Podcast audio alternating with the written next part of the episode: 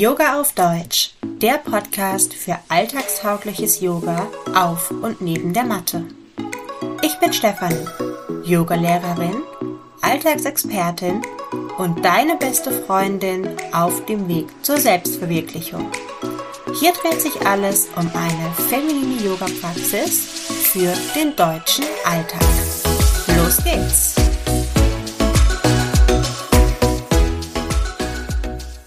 Herzlich willkommen zur heutigen Folge.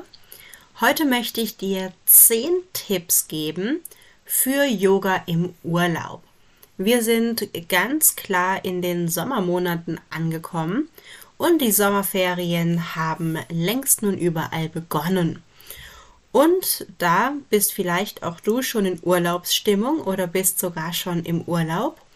Und darum möchte ich dir heute 10 Tipps geben, für deine Yoga-Praxis im Urlaub. Und zwar sowohl auf der Matte als auch neben der Matte.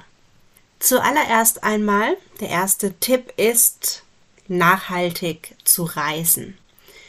Im Yoga, in der Philosophie, geht es natürlich auch darum, wie wir mit der Umwelt umgehen. Und da ist natürlich nachhaltig Reisen ein ganz großer Punkt. Und natürlich einerseits kann man generell festhalten, dass man so wenig wie möglich fliegen sollte. Aber natürlich, ich bin ganz ehrlich, ich persönlich sage, es spricht nichts dagegen, wenn mal einmal im Jahr irgendwo hinfliegt. Ich finde, es gibt definitiv Schlimmeres, vor allem wenn man das ganze Jahr über im Alltag wirklich versucht, nachhaltig zu leben und eben sein Bestes gibt, um die Umwelt zu schützen. Und wenn man dann im Urlaub angekommen ist, dann kann man natürlich auch vor Ort nachhaltig reisen. Zum Beispiel, indem du dir eine wiederverwendbare Wasserflasche einpackst. Diese kannst du dann zum Beispiel im Hotel befüllen und kannst sie mit an den Strand oder auf eine Wanderung nehmen. Anstatt eben vor Ort jede Menge Plastikflaschen zu kaufen. Dann natürlich, wenn man egal wo man ist, in den Bergen, am Strand, ähm, in der Natur ist, bitte auch immer wieder ordnungsgemäß den mitgebrachten Müll entsorgen. An den meisten Orten gibt es ja mittlerweile auch ja, entsprechende Behältnisse dafür. Und solltest du wirklich einmal so abgeschieden sein, dann pack ihn einfach wieder ein. Auf jeden Fall ist der Rucksack dann ja schon ein bisschen leichter. Und ein letzter Tipp zum Thema nachhaltig reisen. Kaufe Sonnencreme, die der Umwelt nicht schadet. Also setze hier wirklich auf Bioprodukte, setze hier auf nicht chemische Filter. Es gibt mittlerweile wirklich sehr gute Sonnencremes, die nicht weiß machen. Ja, sie kosten meistens etwas mehr als die herkömmlichen, aber sie sind es wirklich wert. Der zweite Tipp bezieht sich auf Yoga auf der Matte, denn es geht um die Reise-Yogamatte.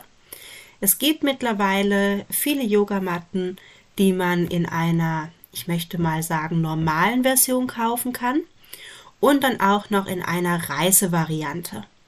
Die Reise-Yogamatten sind um einiges dünner und sie lassen sich auch falten bzw. eben ganz klein rollen, so dass man sie viel einfacher mitnehmen kann und dadurch ist natürlich auch das Gewicht reduziert. Und eine Reise-Yogamatte ist eben total super, um sie einmal zusammenzufalten und auch im Handgepäck mitzunehmen oder eben für die, für die Anreise und die Abreise in den Koffer zu stecken und dann vor Ort mitzunehmen. Einerseits eben, um wirklich Yoga zu praktizieren, andererseits aber auch einfach so zum Draufsetzen. Und ich persönlich, ich setze total auf Naturkautschukmatten. Ich habe also meine Lieblingsmatte, die ich jeden Tag benutze. Und die gleiche Matte habe ich auch noch als Reise-Yoga-Matte. Naturkautschuk ist super, wenn du schwitzige Hände hast, was ja durchaus zum Beispiel beim Urlaub im Süden passieren kann, weil das eine Matte ist, die wirklich relativ rutschfest ist. Ich muss selbst gestehen, also zwischen meiner normalen Matte und der Reisevariante spüre ich doch einen Unterschied. Also die Reise-Yogamatte ist dann doch etwas weniger rutschfest als die normale Ausführung. Aber für den Urlaub und für die anderen tollen Vorteile, die diese Matte mit sich bringt, finde ich sie wirklich absolut perfekt. Dann als dritter Tipp, speichere dir schon mal die Yoga Flows ab, die du machen möchtest. Zum Beispiel als eine Playlist auf deinem ähm, Computer oder eben als eine Playlist in YouTube. Oder plane den Live-Unterricht ein. Also wenn es dir wichtig ist, auch im Unterricht bei deinem gewohnten Yoga-Studio mitzumachen, dann plan das auch wirklich ein, sodass du nicht gehetzt bist oder morgens, wenn du aufstehst, dann nicht irgendwie ja lange suchen musst oder dann letztlich eben deine Praxis eher ja stressig wird, weil du sie noch schnell irgendwo dazwischen schieben musst. Und natürlich spricht auch absolut gar nichts dagegen, mal ein paar Tage überhaupt nicht auf der Matte zu stehen. Der vierte Tipp wäre, eine Yogastunde vor Ort zu buchen. Ich persönlich habe eine mega gute Erfahrung gemacht mit einer privaten Yogastunde, damals am Strand von Mallorca.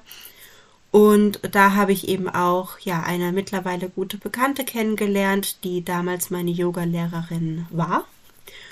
Und diese Yogastunde war für mich wirklich sehr ausschlaggebend für das, was ich heute mache, wer ich heute bin und war auf jeden Fall nochmal eine ganz andere, viel stärkere und für mich selbst auch intimere Erfahrung als eine Gruppen-Yoga-Stunde. Wenn du Empfehlungen brauchst für die Orte Mallorca oder Gran Canaria, dann lass es mich gerne wissen. Schreib mich einfach an, zum Beispiel auf Instagram unter stephanieheiderycb. Ähm, ich verlinke es dir natürlich auch nochmal in der Beschreibung.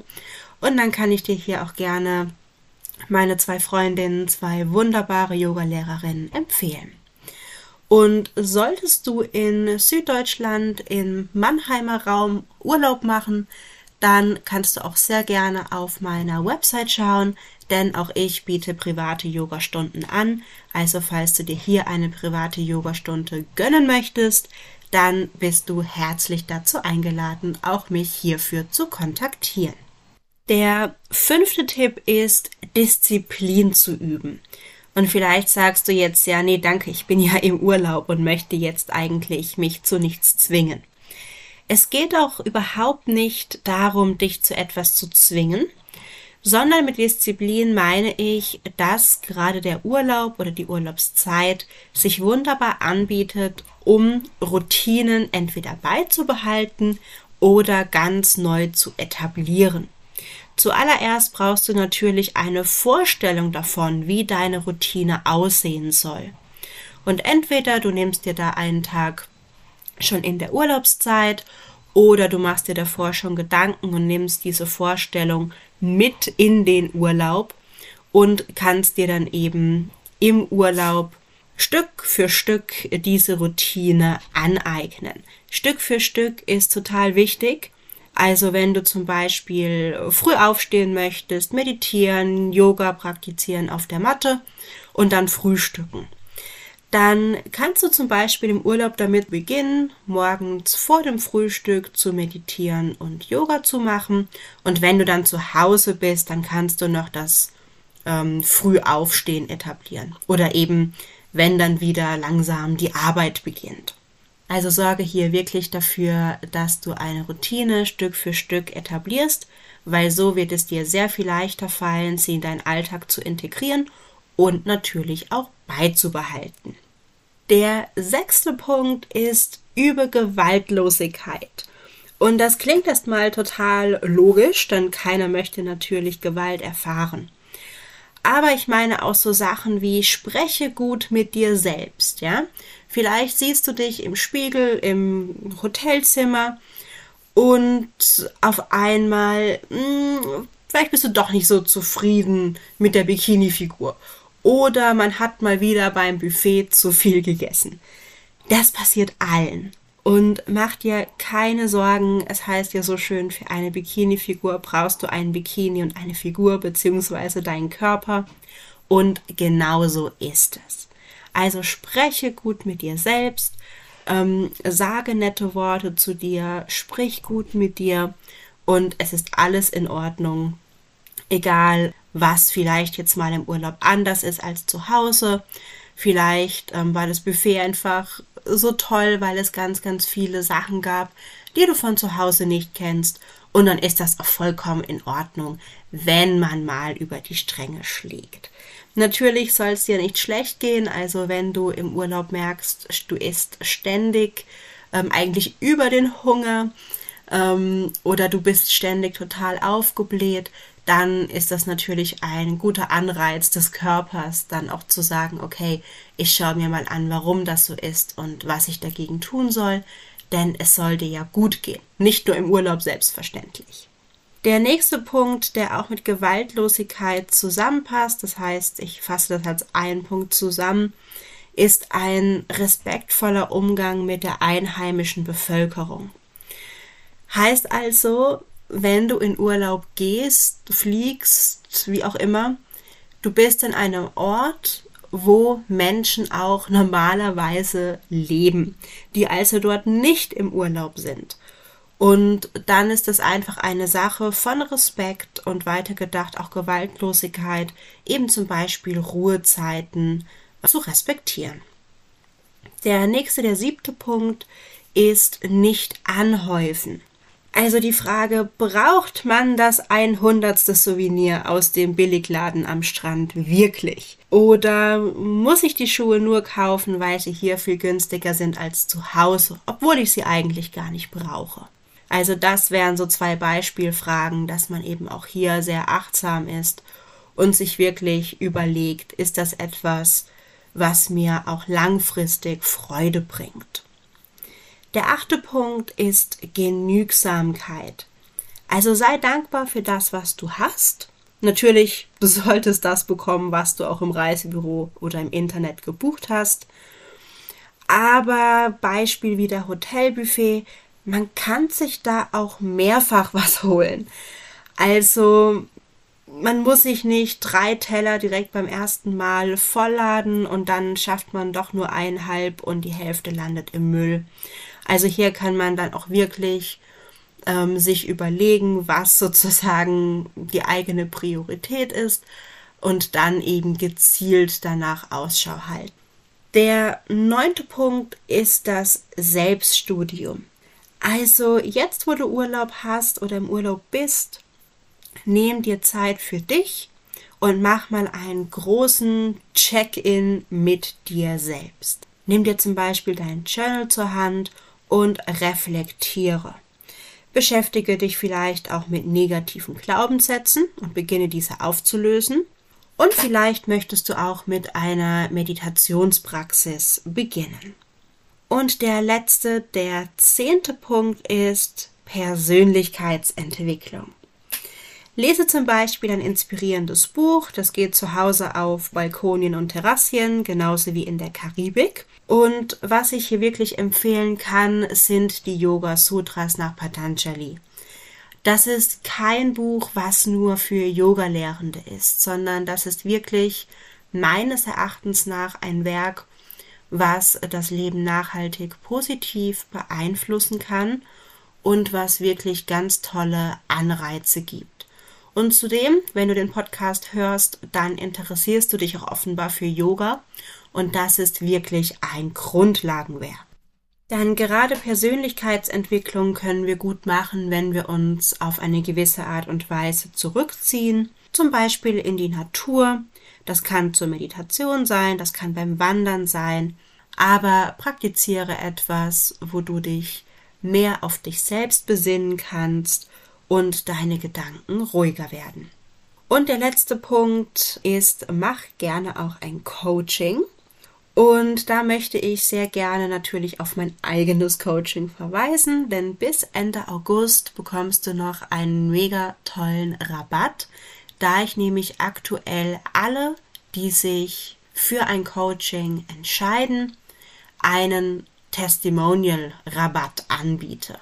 Also du bekommst mein Angebot, Yoga im Alltag neben der Matte zu praktizieren, zum sehr vergünstigten Preis und dafür schreibst du mir dann am Ende einen Erfahrungsbericht, ein Testimonial, was ich dann auch teilen darf. Wenn du dich fragst, was ist denn überhaupt Inhalt von diesem Coaching, was lerne ich denn bei dir, dann kannst du dir auch gerne nochmal die vorherige Podcast-Folge anhören. Da gehe ich nämlich noch ein bisschen mehr darauf ein. Aber um nochmal einen kurzen Abriss dir zu geben, Yoga ist so viel mehr als die Übung auf der Matte und in dieser Zusammenarbeit beschäftigen wir uns mit deinen individuellen Wünschen das heißt, das können deine Werte sein, das können sein deine Stärken, also was sind deine Stärken, wie kannst du sie nutzen und selbstverständlich auch ganz individuell damit, was dich gerade unzufrieden macht. Bist du zum Beispiel total gestresst, dann können wir zusammen eine Routine für dich ausarbeiten, die es eben schafft, dass du dich weniger gestresst fühlst. Oder vielleicht bist du gerade unzufrieden, weil dein Beruf dich nicht erfüllt. Dann können wir eben zusammen schauen, erfüllen die Dinge, die du gerade tust, deine Werte, deine Stärken und deine Bedürfnisse. Das sind jetzt nur zwei Beispiele, aber wie gesagt, hör dir gerne nochmal die andere Podcast-Folge an oder geh auf meine Website, die verlinke ich dir auch nochmal und dort findest du dann alle Informationen zu diesem Programm. Ich freue mich auf jeden Fall auf dich und bleib achtsam.